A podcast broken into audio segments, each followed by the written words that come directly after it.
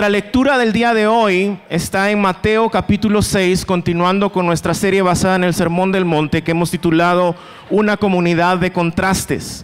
Mateo capítulo 6, versos 5 al 15. Mateo capítulo 6, versos 5 al 15. Ahí estaremos anclados el día de hoy y el día de hoy estaré leyendo de la traducción, de la nueva traducción viviente. Así que si me pueden acompañar en la lectura, dice la santa palabra del Señor así. Cuando ores, no hagas como los hipócritas, a quienes les encanta orar en público, en las esquinas de las calles y en las sinagogas, donde todos pueden verlo. Les digo la verdad, no recibirán otra recompensa más que esa. Pero tú, cuando ores, apártate a solas, cierra la puerta detrás de ti y ora a tu Padre en privado. Entonces tu Padre, quien todo lo ve, te recompensará. Cuando ores, no parlotees de manera interminable como lo hacen los gentiles. Piensan que sus oraciones recibirán respuesta solo por repetir las mismas palabras una y otra vez. No seas como ellos, porque tu Padre sabe exactamente lo que necesitas, incluso antes de que se lo pidas. Ora de la siguiente manera. Padre nuestro que estás en el cielo, que sea siempre santo tu nombre. Tu reino venga pronto, que se cumpla tu voluntad en la tierra como se cumple en el cielo. Danos hoy el alimento que necesitamos y perdónanos, perdónanos nuestros pecados así como nosotros perdonamos a los que pecan contra nosotros. No permitas que cedamos ante la tentación, sino rescátanos del maligno. Verso 14. Si perdonas a los que pecan contra ti, tu Padre Celestial te perdonará a ti. Pero si te niegas a perdonar a los demás, tu Padre no perdonará tus pecados. Oremos. Amado Señor, una vez más te damos gracias por la libertad que tenemos de abrir tu palabra en nuestro país. Agradeciéndote y pidiendo, rogando siempre por nuestros hermanos que no tienen esa misma libertad, que están siendo perseguidos y hasta asesinados por poder abrir tu palabra y cantarte, Señor. Y mientras hoy abrimos tu palabra para someternos a su autoridad, yo oro por mi pastor David Úsalo, Señor. Usa sus palabras para que hablen lo que tú ya has hablado. Guíalo, Señor, para que pueda Él predicar con de nuevo tu palabra. Es en tu nombre que oramos, Señor. Amén. Amén. Pueden tomar su lugar. Buenos días. Qué privilegio estar nuevamente reunidos en la bodega para ser expuestos a la palabra de Dios. Seguimos avanzando en nuestra serie sobre el Sermón del Monte, una comunidad de contraste. Y hoy estaremos estudiando lo que Jesús nos dice en su sermón acerca de la oración. Pero antes de profundizar en los pasajes que acabamos de leer, me gustaría que me acompañaran a Lucas capítulo 18. Vamos a leer los versículos 9 al 12, donde Jesús relata la famosa parábola del fariseo y el cobrador de impuestos. Dice la palabra de Dios, luego Jesús contó la siguiente historia a algunos que tenían mucha confianza en su propia rectitud y despreciaban a los demás. Dos hombres fueron al templo a orar. Uno era fariseo y el otro era un despreciado cobrador de impuestos. El fariseo de pie, apartado de los demás, hizo la siguiente oración. Te agradezco Dios que no soy como los otros, tramposos, pecadores, adúlteros. Para nada soy como ese cobrador de impuestos. Hay uno dos veces a la semana y te doy el diezmo de mis ingresos. Si tú llegaras a una aldea judía del primer siglo y comenzaras a preguntarle a la gente, ¿me pueden decir por favor dónde encuentro a la persona más pecadora de este pueblo? Con seguridad te hubieran dicho, en la mesa de los tributos los cobradores de impuestos. Son lo peor de lo peor. Si siguieras caminando y llegaras donde otro grupo de personas, oigan, mucha, ¿me pueden decir dónde encuentro a las personas más santas y piadosas? Seguramente te referirían a fariseos y a los escribas. Esas personas sí son súper, extra, mega santas. Los fariseos, los escribas de aquellos tiempos, eran el prototipo de la santidad. Por el otro lado, los cobradores de impuestos eran el prototipo de la degradación moral, era un, modelo del pecado. Así que en Lucas 18, en esta parábola, Jesús nos enseña que hay principalmente tres maneras en que los fariseos, los escribas, los líderes religiosos demostraban su piedad. O mejor dicho, intentaban demostrar su piedad. Jesús nos relata que el fariseo estaba orando como un acto público. Y en su oración él hace dos cosas más. ¿Sí las pudieron notar? Él se jacta de que en primer lugar dice, él ayuna dos veces a la semana. Y en segundo lugar, la otra cosa de la que él se jacta es que da el diezmo de todos sus ingresos.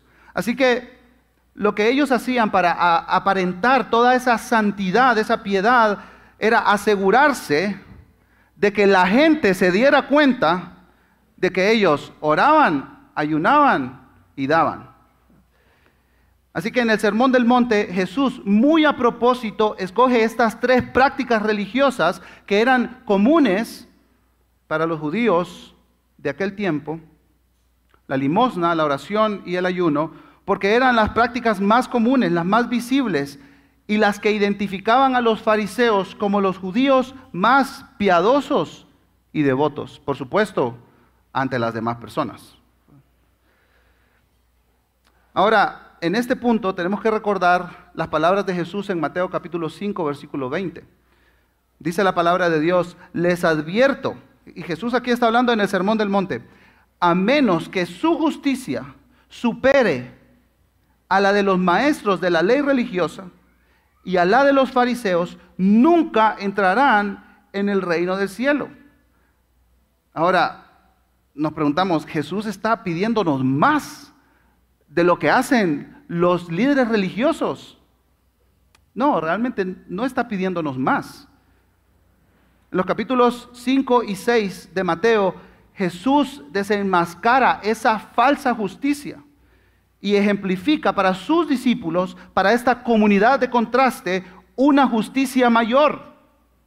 En otras palabras, Jesús dice, lo que estos líderes religiosos, fariseos y escribas están haciendo es falso es falso. Así que en los próximos minutos estaremos centrando nuestra atención en esta justicia mayor aplicada a la práctica de la oración. Y lo que aprendemos de Jesús en estos versículos es que la oración no tiene que ser usada ni para impresionar a otras personas, ni para ganar el favor de Dios. La oración es una herramienta para disfrutar nuestra relación con el Padre. Así que comencemos con lo primero. La oración no es para impresionar a las personas. Miren conmigo cómo comienza Mateo 6, 5. Cuando ores. Y es el mismo formato que Jesús usa en el versículo 2 cuando dijo cuando des. Y que usará en el versículo 16 cuando va a decir cuando ayunes. Es el mismo patrón. Él no está diciendo si tú das, si tú oras, si tú ayunas. Él asume que este tipo de prácticas religiosas, o como algunos le han llamado estos últimos tiempos, ah, disciplinas espirituales o hábitos de gracia, son parte de las personas que forman parte de este reino de Dios. Pero esta oración debe ser hecha, dice Jesús, con la motivación correcta. Miren conmigo el resto del versículo 5. Cuando ores, no hagas como los hipócritas Ahora, este término es muy importante para comprender el resto de lo que Jesús nos va a decir en los siguientes versículos. Los hipócritas, esta palabra hipócrita era ah, la eh, descripción de los actores. Ahora, recordemos que en aquel tiempo no había cine, ¿verdad? Y no había ah, todo el maquillaje que tenemos hoy en día, y tampoco habían dobles, nada de eso. Entonces, cuando se montaba una escena teatral, llegaban los hipócritas, los actores. Y entonces tenían un set de máscaras. Dependiendo de la escena, ellos iban a la mesa de las máscaras, tomaban su máscara, salían al escenario y actuaban. Y esa es la palabra que Jesús está usando aquí. El término hipócrita se refería originalmente a los actores que usaban estas grandes, grandes máscaras para describir los papeles que estaban representando. Y Jesús les dice a sus discípulos, al orar, las personas que son parte de este reino no son hipócritas. Lo que dicen y hacen los hipócritas no representan lo que sienten o creen, sino solo la imagen que esperan proyectar, que están creando para que otros puedan ver. Así que los actores cambian de máscara en el momento oportuno para que la gente se maraville de lo espirituales que son. Impresionante. Ahora, como dicen en mi pueblo, Jesús no tira la piedra y esconde la mano. Él, él va a dar detalles de quién está hablando aquí. Miren conmigo lo que sigue diciendo el versículo 5. A los hipócritas les encanta orar en público, en las esquinas de las calles y en las sinagogas, donde todos pueden verlos. Y el problema, hermanos, hermanas, que Jesús está atacando aquí no es geográfico, no es de un lugar, de una localidad. El problema que Jesús está atacando aquí es del corazón. Si Jesús hubiera dicho, no oren en público, el pastor Oscar es el peor pecador este domingo en la mañana, ¿verdad? Y todos juntos también nos vamos en la colada porque ya oramos en público. Pero Jesús no dice, hay problemas con orar en las calles o en las sinagogas o en el templo. Jesús no está diciendo eso. No, no es una prohibición. Es más, Jesús oró varias veces en público. Sus discípulos lo miraban orar. Así que el problema no es geográfico, es un problema del corazón. Todo judío oraba cinco veces al día. En la mañana, al despertarse, recitaban la Shema. El Señor nuestro Dios, el Señor uno es. Amarás al Señor tu Dios, es la Shema. Al despertarse, y lo repetían antes de dormir. Ahí van dos. Luego, a las nueve de la mañana, a las doce del mediodía y a las tres de la tarde, habían otras oraciones que el judío hacía. Y, Jesús no tiene problema con los horarios, con los lugares. El problema es la motivación. Los hipócritas, los actores religiosos, decían, a ver, a las nueve de la mañana, ¿cuál es el lugar más concurrido de mi pueblo? El mercado. A esa hora toda la gente está comprando. Así que a las 8.58 al mercado. Y me pongo en la puerta y comienzo a orar. ¿Para qué? Para que todos me miren, para que todos me celebren. A las 12, a las 12 están saliendo la gente a almorzar.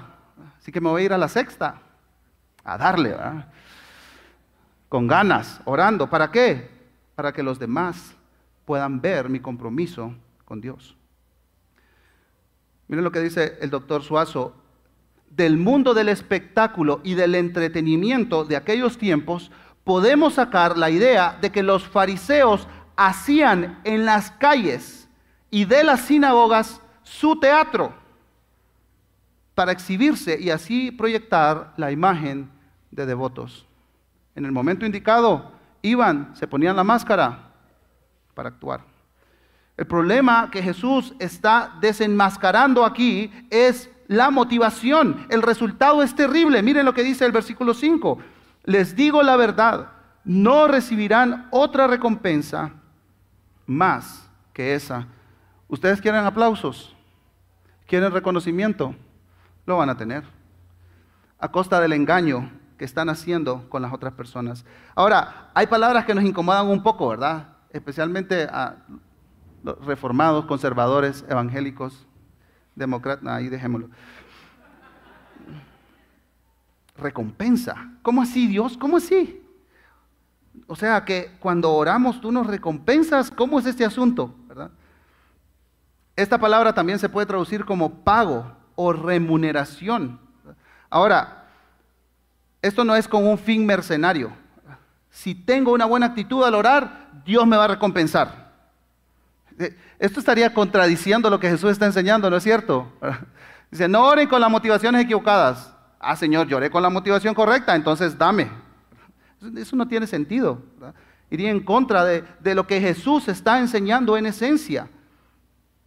Ahora, a lo largo del Sermón del Monte, nosotros vemos la palabra recompensas y tesoros, constantemente, constantemente, recompensa, tesoro. ¿Tendrán su recompensa? No tendrán su recompensa. ¿Tendrán su tesoro? No tendrán su tesoro. Por supuesto, Jesús no está hablando de una justicia por obras, ni, tampoco esta recompensa que produce hacer un pacto con Dios. Bueno, Dios, aquí está mi vida de oración.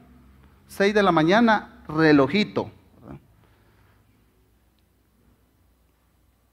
Dice el escritor Jonathan Pennington que la persona buena y virtuosa, o, podríamos decir la persona no hipócrita, los que no son actores, espera una recompensa apropiada, no en un sentido mercenario o de engrandecerse a sí mismo, sino como el desenlace natural de la justicia y el justo designio de Dios para el universo. Jesús está hablando en el Sermón del Monte del florecimiento humano, de qué significa que un ser humano florezca, viva una plenitud de vida. Jesús dice, los que oran con la motivación correcta van a encontrar eso. Esa es la recompensa.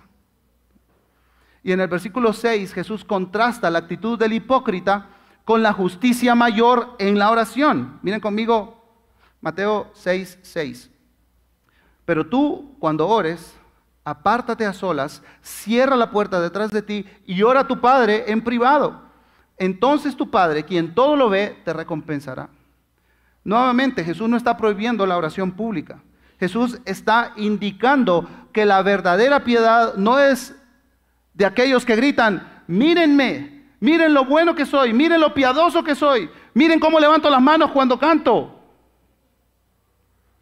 Jesús enfatiza que la hipocresía es enemiga de la verdadera justicia. La justicia mayor que incluye una vida de oración piadosa y también oración privada. Ahora, hermanos, tenemos que ser honestos, ¿verdad? Porque para nosotros puede ser muy fácil escuchar la parábola del publicano y del cobrador de impuestos y tener la misma actitud del publicano. Decir, qué bueno que yo no soy como ese publicano. Usando la oración para criticar al pobre. Ese, el cobrador de impuestos, qué bueno que es. Yo soy como él. Pero reflexionemos en algunas preguntas. E, esta mañana nos hemos congregado en este lugar con la motivación correcta? ¿O trajimos la máscara para levantar la voz y levantar las manos y cantar al Señor? Mi, vida de oración privada demuestra la justicia mayor de la que Jesús está hablando. Y, y otra pregunta relacionada con eso, ¿oro más en público que en privado porque me interesa más la aprobación de las personas? Recordemos, hermanos, Jesús nos enseña, en primer lugar, que la oración no es para impresionar a las personas. Ahora, esto va acompañado de otra cosa. Y es lo segundo que Jesús nos va a enseñar. La oración no es para ganar el favor de Dios. Miren conmigo el versículo 7. Cuando ores, no parlotees de manera interminable, como hacen los gentiles piensan que sus oraciones recibirán respuesta solo por repetir las mismas palabras una y otra vez. Cuando leo este versículo, hermanos, no puedo dejar de pensar en los musulmanes. Hace unos años me encontraba en un país del Medio Oriente y nuestro anfitrión, un creyente guatemalteco, nos dijo, la tarea de hoy es que vayan a la universidad y conozcan estudiantes, háganles preguntas, conozcan el campus, hagan sus observaciones y regresan. Así que nos fuimos. Ahora, si te encuentras con un seguidor del Islam y quieres tener una plática espiritual con él, una pregunta clave para hacer, ¿sabes cuál es? ¿Eres tú un musulmán devoto? Esa pregunta es clave si tú quieres tener una conversación con un musulmán. ¿Eres devoto? Y ahí en el pensamiento, ¿verdad? Es, es una pregunta difícil responder para ellos, pero con total seguridad la respuesta los tiene que llevar a los cinco pilares del Islam. Los cinco pilares son cinco prácticas de todo musulmán piadoso que busca obtener la salvación a través de ellas. Y tres de esas ah, prácticas, ¿saben cuáles son? Ya, ya lo adivinaron, ¿verdad? La oración, el ayuno y la limosna. Entonces, regresen conmigo ahí a la universidad. Ya era hora de volver. Y nosotros estábamos perdidos, ¿verdad? Universidad gigante, estábamos perdidos ahí. Me acerco a un estudiante y le digo, oye, ah, ¿dónde queda la estación de bus? Y me dice, yo voy para allá, síganme. Y se dio la oportunidad, el trayecto era largo, se dio la oportunidad para esta pregunta. ¿no? ¿Eres tú un musulmán devoto? Después de un pequeño instante de reflexión, me dijo, ¿sabes qué es el mes del Ramadán? Y en el mes del Ramadán nosotros ayunamos. Ahora, te voy a explicar lo que es el ayuno para un musulmán. Desde que aparecen los primeros rayos de sol en el horizonte hasta que se ponen los últimos rayos de sol, no pasan nada por su garganta, ni saliva, nada. Muy rigurosos con el ayuno. Claro, en la noche, pachanga. Apenas se esconde el sol, démosle. Pero también me dijo, oro cinco veces al día. Pilas, ¿verdad? Ora más que Daniel. Además de eso, me dijo, yo soy fiel con mi limosna. Doy 2.5 de todos mis ingresos netos y de todas mis posesiones cada año. es un poquito más agarrados, ¿verdad? Nosotros un poquito más, 10. Como si fuera competencia. No, no, no era competencia. Al final le pregunté, oye, pero tú estás seguro que Alá aceptará todo lo que haces. Y me dijo, ninguna persona, nunca, nadie, por más que se esfuerce, puede estar seguro de que Alá va a aceptar lo que está haciendo. Un libro de las tradiciones islámicas que se llama El Hadís dice lo siguiente: La Salah, que es la oración, nos lleva a la mitad del camino hacia Dios. El saúl, que es el ayuno, nos lleva a la puerta de sus alabanzas. El zakat, que es la limosna, procura nuestra admisión. Saben, hermanos, cinco veces al día, los musulmanes, cuando suena el llamado a la oración a la mezquita, se tienen que postrar de la manera correcta. El pie derecho tiene que ir de una forma y el pie izquierdo tiene que ir de otra forma. Tienen que hacer un ritual de oración cinco veces al día. Pero saben, las oraciones tienen que ser en árabe. Y si, si, se equivocan en una palabra, en una cosa, hasta hay un libro que dice, si les da sueño, sueño profundo, dice, esas oraciones no valen. No sé si ustedes han visto, tal vez en películas o en documentales, los budistas tienen estos grandes templos. Y alrededor de los templos tienen unos cilindros y entonces los monjes budistas van caminando, haciendo rodar todos estos cilindros. ¿Saben qué están intentando hacer con eso? Ellos anhelan que las oraciones escritas en esos cilindros sean escuchadas por sus dioses. Repeticiones, esfuerzos por el favor de Dios. ¿Recuerdan a los profetas de Baal en el Monte Carmelo? Primer libro de Reyes, capítulo 18, dice que comenzaron, dice, desde bien temprano a orar, a gritar, a hacer sus ritos, sus bailes, sus cantos, esperando, anhelando que su Dios los escuche. Baal, escúchanos. Llegó un punto en la tarde que no pasaba nada y comenzaron a cortarse, a lastimarse, a herirse. No hubo respuesta. El profeta irónico, ¿verdad? A lo mejor su Dios está echando un pestañazo, hombre. Oren más fuerte. Oren más fuerte. ¿Recuerdan a los marineros en el barco? Compañeros de viaje de Jonás. Llegó esta gran tempestad, esta gran tormenta. ¿Y qué hacían los marineros? Dice que cada uno estaba orando a su Dios. Cada uno tenía su Dios de su pueblito a ver si este Dios es el Dios de esta tormenta. Y a ver si este Dios nos responde. Y cada uno orando, orando, intercediendo. Y miren lo que dice Jesús en el versículo 8. No seas como ellos. No seas como los paganos. Hermanos, nuestro Dios, el verdadero Dios, no es un Dios tribal de un pueblito que está esperando nuestros sacrificios para aplacar su ira o para respondernos. Tampoco nuestro Dios es Aladino, que está esperando que frotemos la lámpara y le pidamos tres deseos para darnos la vida que deseamos en este mundo. E, en estos días, hermanos, hermanas, está de moda decretar y declarar. Y la palabra tiene poder. Pero Jesús nos enseña que la oración no es un medio para obtener la gracia y el favor de Dios. Dice Jesús, ni lo intentes, ni lo intentes. El versículo 8 nos da la razón porque, por la cual la oración no es un vehículo para obtener el favor de Dios. Miren lo que dice la última parte del versículo 8, porque tu Padre sabe exactamente lo que tú necesitas, incluso antes de que se lo pidas.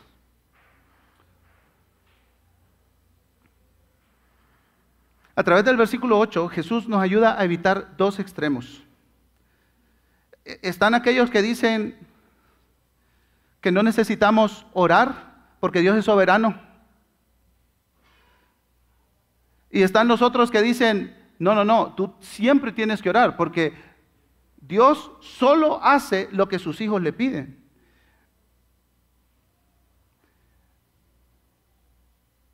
Ahora, Jesús no está enseñando esto. E, el que Dios conozca nuestra necesidad, hermanos, nos ayuda a equilibrar estos dos extremos. El que, el que Dios conozca tu necesidad no es como, ah, sí, Él conoce mi necesidad, dejo de orar. No. Él quiere que le pidamos y Él va a responder. Al mismo tiempo, él quiere que reconozcamos en nuestra oración su gobierno y su soberanía por sobre todas las cosas. Él sabe exactamente lo que tú y yo necesitamos. Y hermanos, esta idea de sabernos necesitados es la clave para una oración sin altanería y sin hipocresía. No vamos a Dios en oración con exigencias, con vanas repeticiones. Él conoce nuestra condición. Hermanos, y esto, para mí, en esta sección de la escritura hay, hay mucha riqueza en todas las frases, pero para mí, en lo personal, esto fue realmente impactante y profundo. Aún antes de que abramos nuestra boca en oración, Dios sabe. Dios conoce lo que tú necesitas. ¿Estás batallando con algún familiar en estado crónico de salud? Dios sabe exactamente lo que tú necesitas. ¿Estás luchando con algún hijo o alguna hija rebelde? Dios sabe exactamente lo que tú necesitas. Perdiste tu empleo y no sabes cómo vas a alimentar a tu familia el próximo mes. Dios sabe exactamente lo que tú necesitas.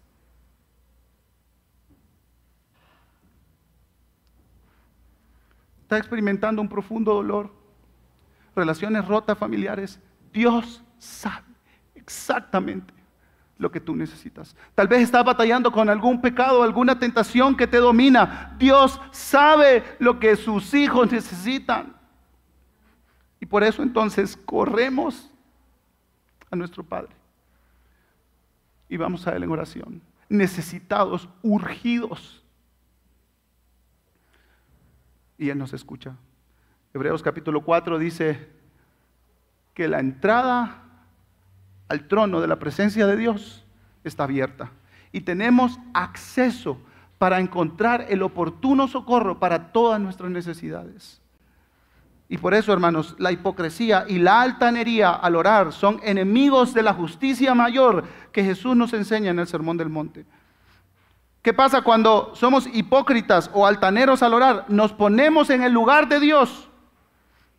Dios, quítate de tu trono porque yo quiero que la gente me aplauda a mí. Dios, quítate de tu trono porque yo, por mis propios medios, puedo conseguir tu favor. Y Jesús dice, ni lo intentes, ni lo intentes. Él está sentado en su trono y Él gobierna. ¿Recuerdan la parábola de Lucas 18? Mientras el publicano se jactaba en su oración, dice Jesús que el cobrador de impuestos se quedó a la distancia y ni siquiera se atrevía a levantar su mirada al cielo. Golpeaba su pecho en señal de, en señal de dolor y decía, oh Dios, ten compasión de mí porque soy un pecador. El remedio contra la hipocresía y contra la altanería en la oración, hermanos, es una profunda conciencia de nuestra necesidad.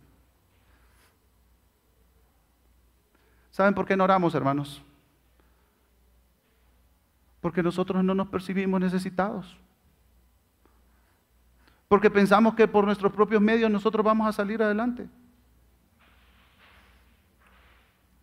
Y Jesús dice, su Padre conoce exactamente todo lo que necesitan. Y esta es un impulso, una motivación para nuestra vida de oración.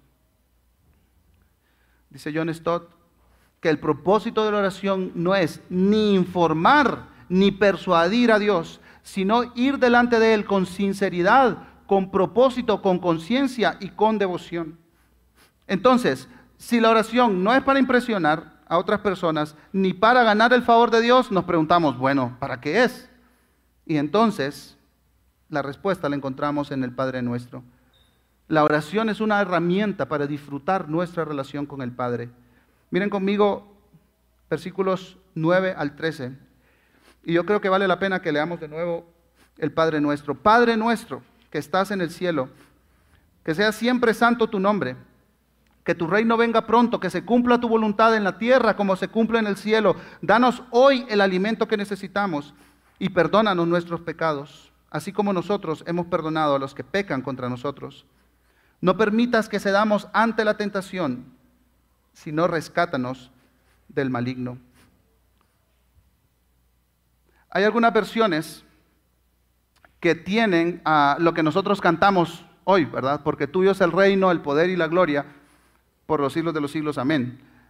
Ahora, no, es que está mal, ¿verdad? Sino que versiones como la NTV y otras eh, quitan esa parte porque no está en los manuscritos más confiables. Ahora, eso no significa que no cantemos la canción, pues sí, está, cantémosla. Pero solamente como un paréntesis aclaratorio. En algunas versiones sí está, como en la NBLA, la Reina Valera 60, pero en otras no, lo van a encontrar, por esa razón. Ahora, este esta es una de las porciones, según algunos escritores, más leídas, más memorizadas, más expuestas y de las cuales ah, más se ha escrito en todas las escrituras. Y este es un modelo de oración dividido en tres partes. Ahora, a, manera de aclaración también, Jesús no está diciendo con, los versículos anteriores, nunca repitan el Padre Nuestro. No, no, no.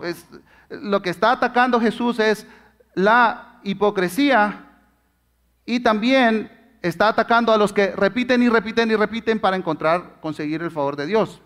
Ahora, si repetimos esto, aún lo podemos hacer todos los días con la actitud correcta. Esto no está divorciado del sentir que Jesús está hablándonos acá con relación a la oración.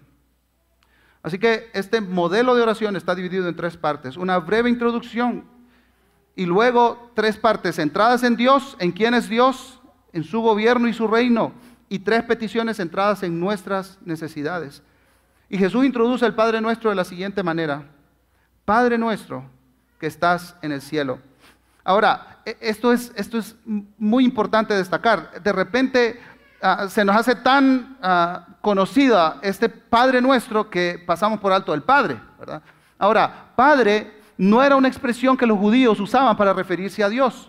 Si ellos querían referirse a Dios, Jehová, Yahvé, ellos decían el Dios de Abraham, de Isaac y de Jacob.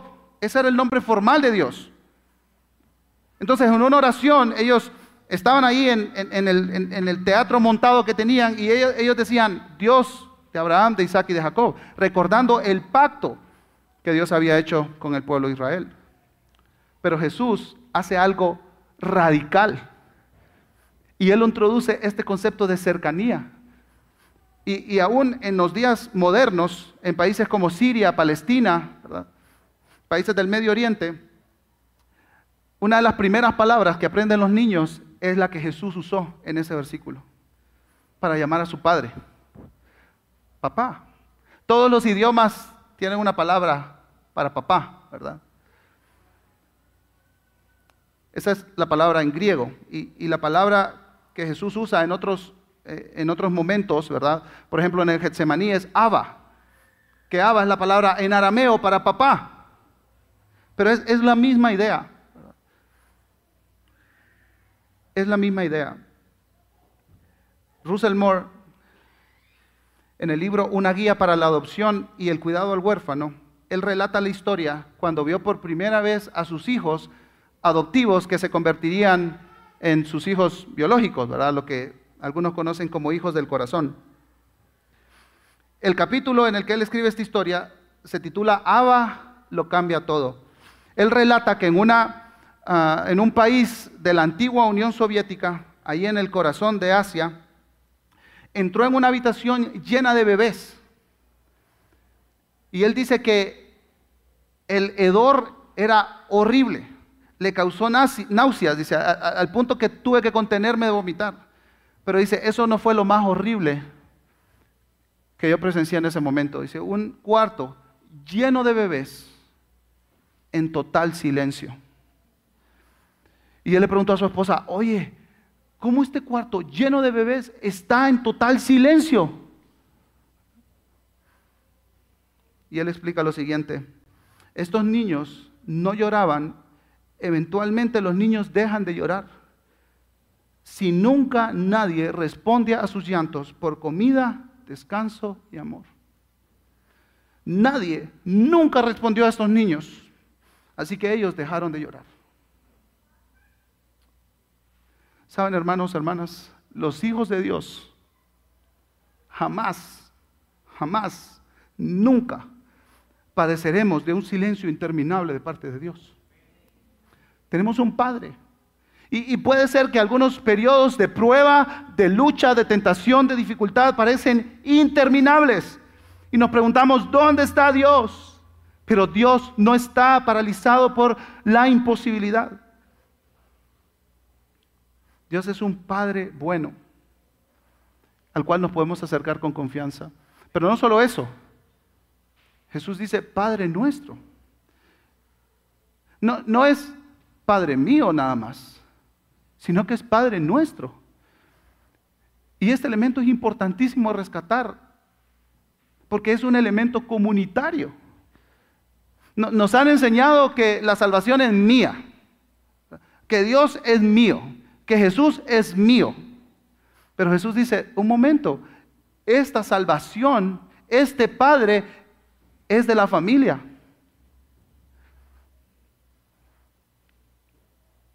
Padre nuestro. No, no es algo individual, es algo corporativo. E, es, es, importante destacar que compartimos una fe común. No, no solo pido por mis necesidades, pido por nuestras necesidades. No solo pido para que Dios me libre de mis tentaciones, pido para que Dios nos libre de las tentaciones, nos guarde del maligno, nos dé la victoria como parte de su familia como lo ha dicho un maestro, lo personal haya su más profundo significado en lo comunitario. Dios es mi Padre porque es nuestro Padre. Y sabiendo eso, hermanos, tenemos una familia. No, solo tenemos un Padre, tenemos hermanos y hermanas. Y estamos juntos. Somos parte de esta comunidad de contrastes. Pero él termina esta breve introducción diciendo, Padre nuestro que estás en el cielo. Si, bien es cierto, Jesús está animando la familiaridad en este término Padre, Él pasa a incluir la idea que estás en el cielo. Y Jesús dice, ok, un momento, Jesús es tu Padre, está cercano, pero no es tu compadre.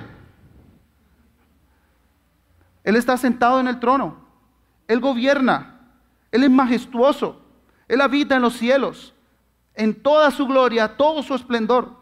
Nuestro Padre, hermanos, hermanas, es el Rey del universo, es el creador, el sustentador de todo lo que existe. Y es necesario que nosotros tengamos conciencia de eso al orar. Vamos a ver con confianza, pero vamos a ver con reverencia. Podríamos hablar muchas cosas más del Padre nuestro, pero rápidamente vamos a mencionar las seis peticiones. Primero, Jesús dice, en sus oraciones tienen que dar prioridad a los intereses de Dios. Y Él dice, su nombre, su reino y su voluntad. Y luego, entonces, a sus necesidades personales. Dice, danos, perdónanos y líbranos. Así que el versículo 9 comienza haciendo una petición. Y, y, presten atención a eso, hermanos. No es una declaración de adoración. Que sea siempre santo tu nombre. Esta no es una declaración de adoración.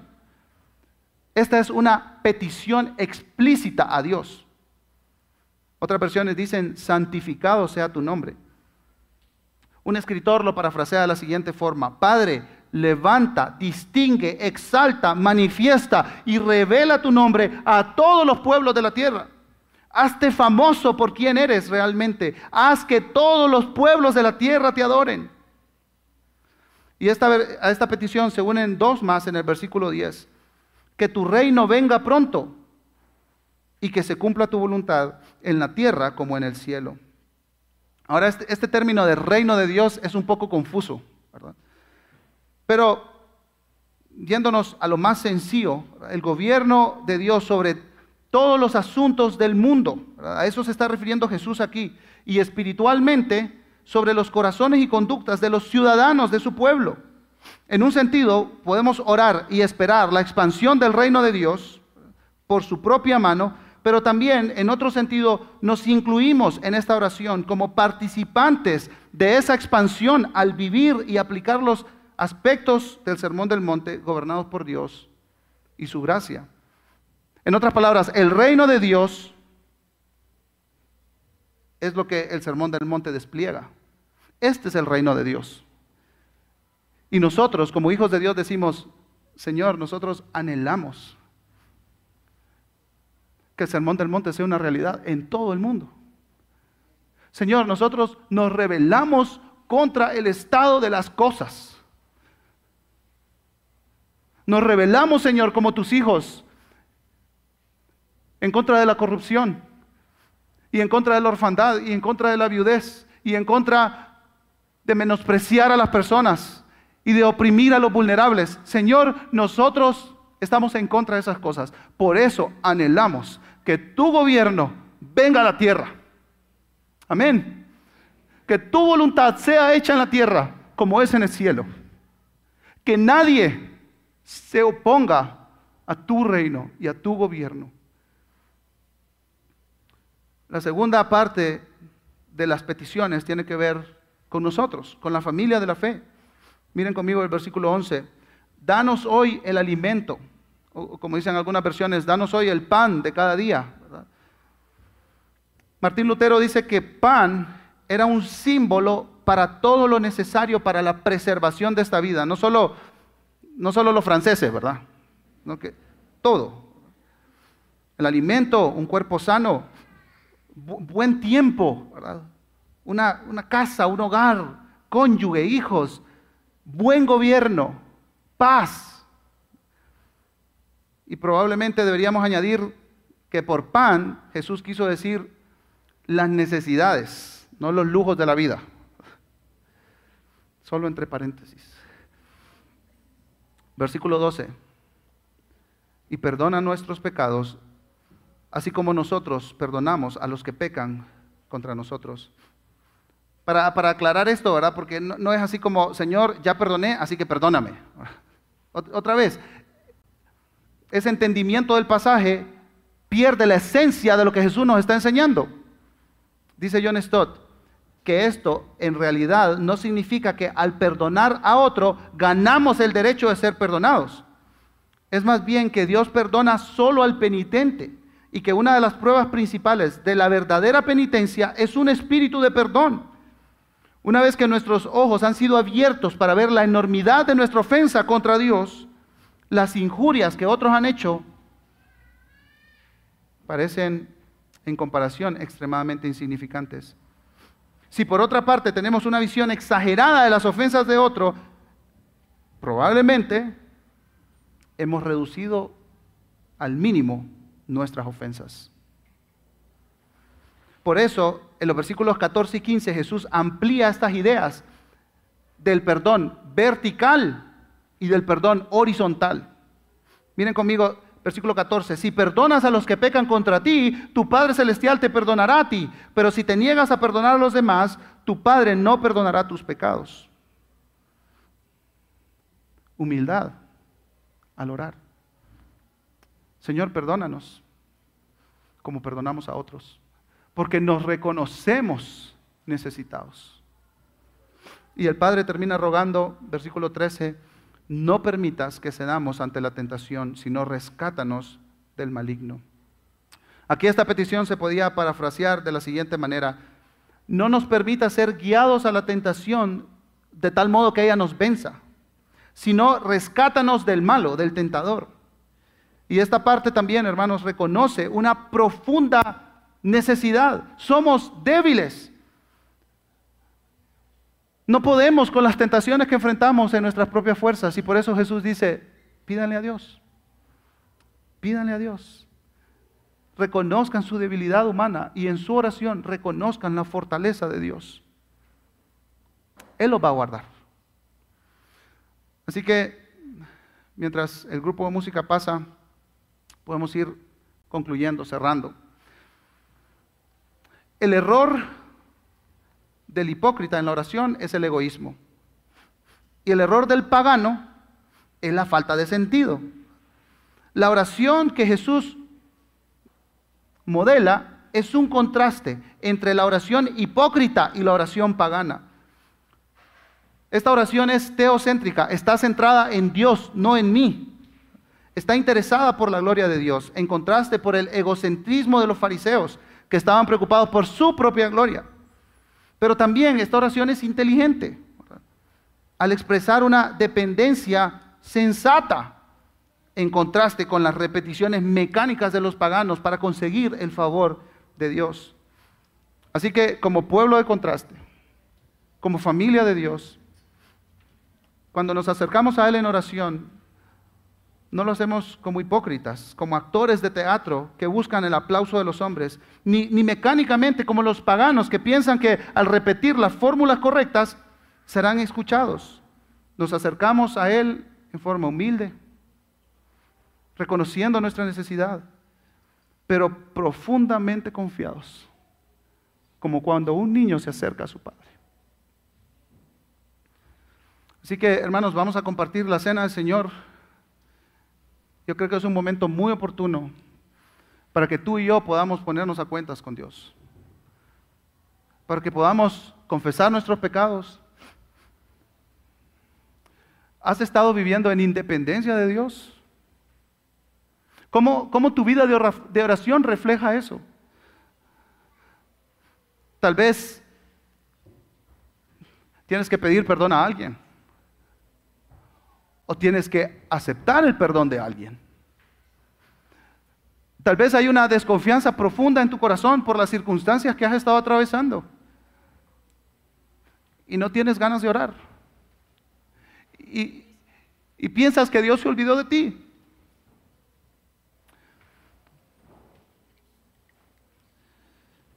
Pero la Santa Cena, hermanos, hermanas, hoy nos recuerda que tenemos un Padre a quien acercarnos.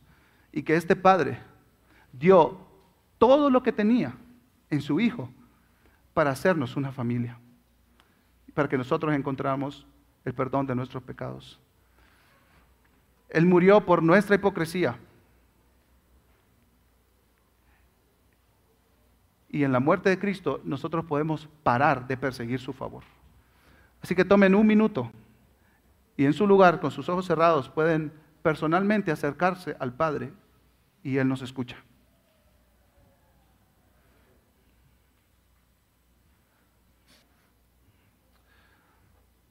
Oh Señor, acercarnos a tu mesa esta mañana, así como Jesús nos enseñó. Perdónanos, Señor.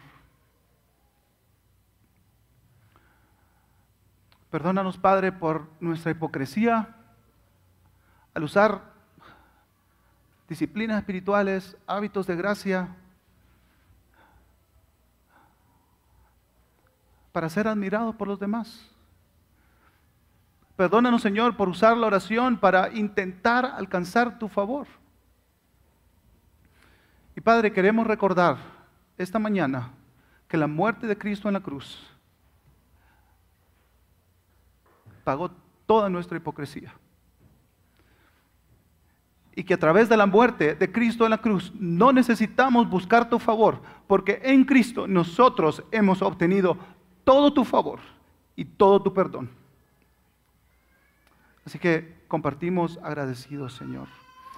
Les pido que me acompañen a estar de pie, por favor. Esta es una cena familiar. Eso no significa que solo los miembros de Iglesia Reforma pueden participar, sino todos aquellos que han puesto su fe en el Señor Jesucristo.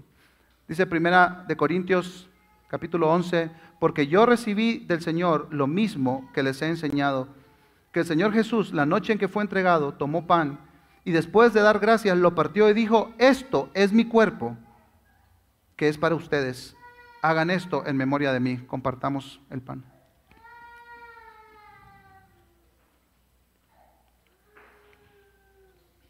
De la misma manera, tomó también la copa después de haber cenado diciendo, esta copa es el nuevo pacto en mi sangre. Hagan esto cuantas veces la beban en memoria de mí. Tomemos. Al finalizar, Jesús dijo a sus discípulos, porque todas las veces que coman este pan y beban esta copa, proclaman la muerte del Señor hasta que Él venga. Así que celebremos el triunfo de Cristo sobre la hipocresía y sobre nuestros esfuerzos. Adoremos juntos al Señor. Hoy queremos buscar tu gloria al venir delante de ti y orar. Queremos después de orar hoy levantar nuestras voces para darte gloria a ti.